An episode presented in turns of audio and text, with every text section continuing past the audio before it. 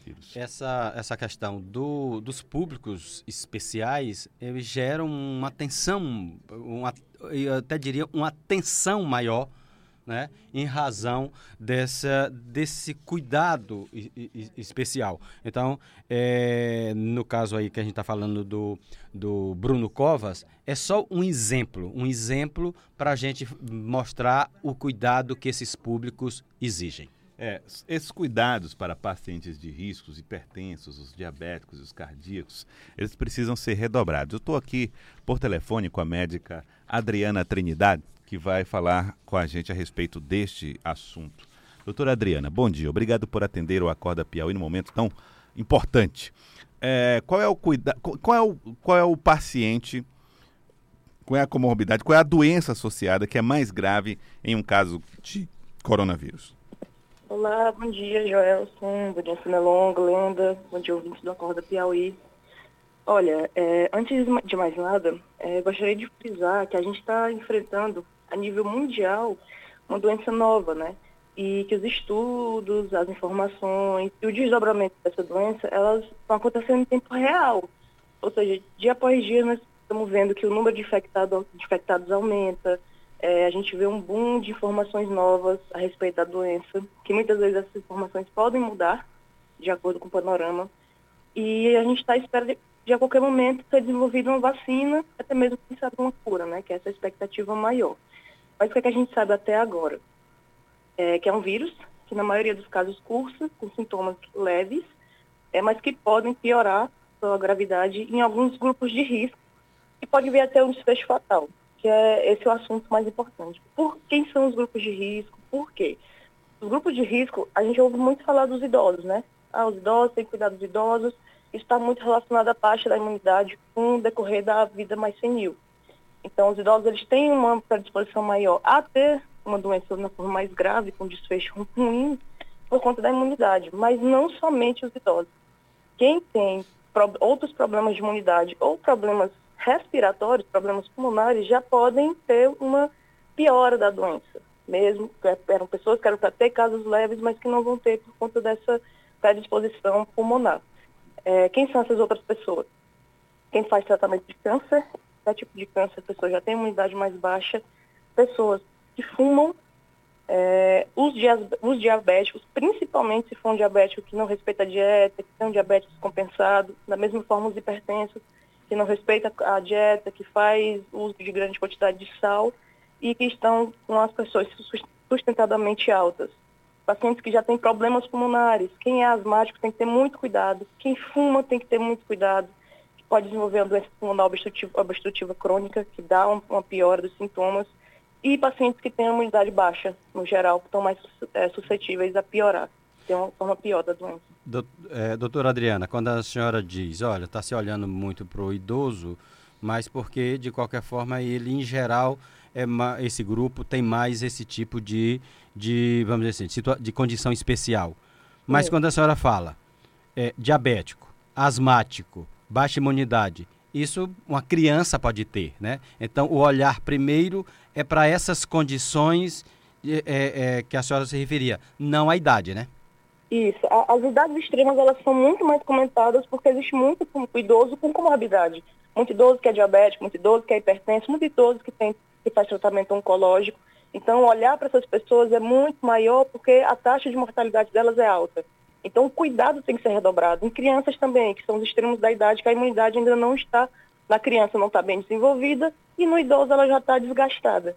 Então, tem que ter esse cuidado maior, redobrado, triplicado.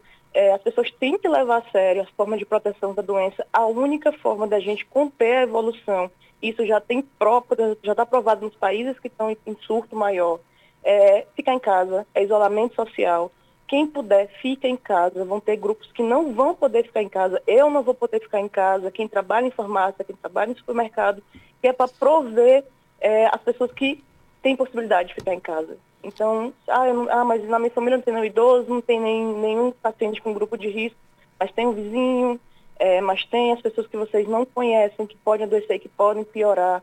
Pensem nos pais de vocês, nos avós, no primo que é asmático, no tio que faz tratamento para câncer se você puder ficar em casa, fique.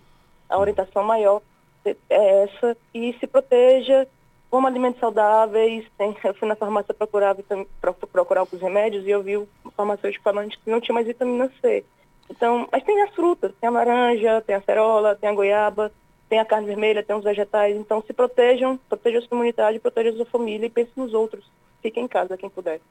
É, estamos conversando com a doutora Adriana Trinidade, médica que vai nos ajudando aí a entender melhor essa história dos agravamentos dos casos de coronavírus.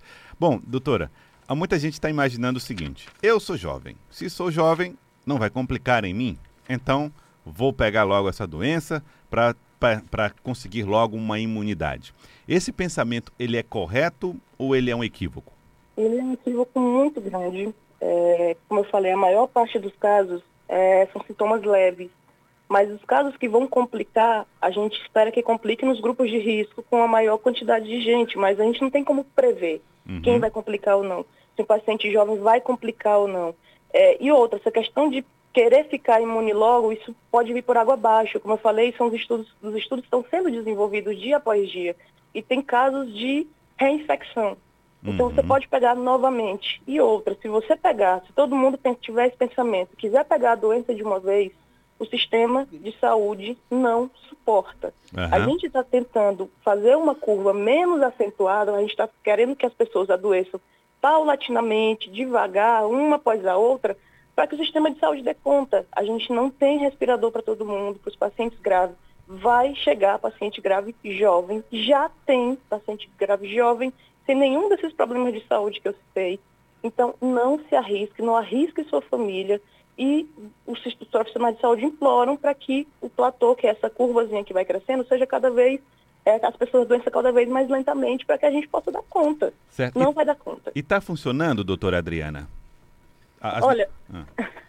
funcionando os, o, a, é, as, as, medidas. As medidas de proteção? É.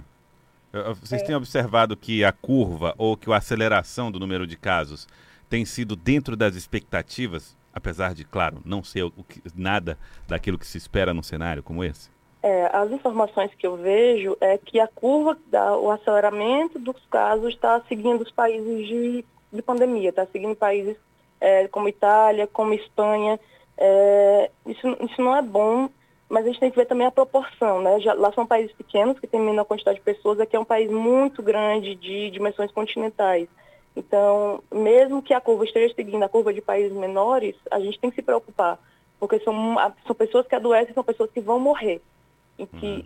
Então, a, a preocupação ela, ela, é muito grande, ainda que a gente siga a curva de países com quantidade de pessoas menores. É, o e... tra trazia uma informação aqui a semana passada, ou há duas semanas, dizendo que alguns países não estão mais se preocupando em contabilizações, somente em contabilizações. Estão trabalhando mesmo tra na, na força de contenção da doença.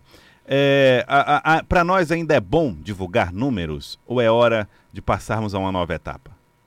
Eu acho que a gente tem que pensar pelos dois lados, sabe? Porque se a gente não divulgar o número, pode ser que as pessoas pensem que a doença aqui não vai chegar, que a doença aqui é uma brincadeira. Tem muita gente ainda levando na brincadeira, não está levando a sério as medidas de proteção.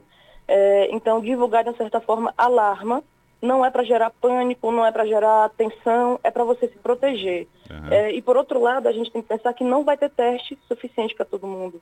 Então, vai chegar um momento, como em alguns hospitais já chegaram, aqui em Teresina inclusive, em que os testes vão ficar restritos a pacientes com maior gravidade. Então, a gente não vai, daqui a pouco, saber contabilizar a quantidade de pessoas que estão infectadas. Epidemiologicamente, isso é ruim, a gente não saber quantas pessoas estão infectadas, mas a gente não vai ter teste para todo mundo. Então, é. vão ficar restritos para os pacientes graves e quem tiver sintomas gripais, é, daqui a pouco vai ser considerado como positivo para coronavírus mesmo sem exames. Então, é. as medidas vão continuar sendo as mesmas, independente de a gente saber a quantidade ou não.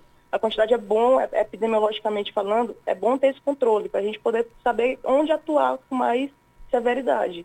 É, mas daqui a pouco a gente não vai ter esse controle. Então, as medidas vão ter que ser mesmo de isolamento e de proteção aos grupos de risco.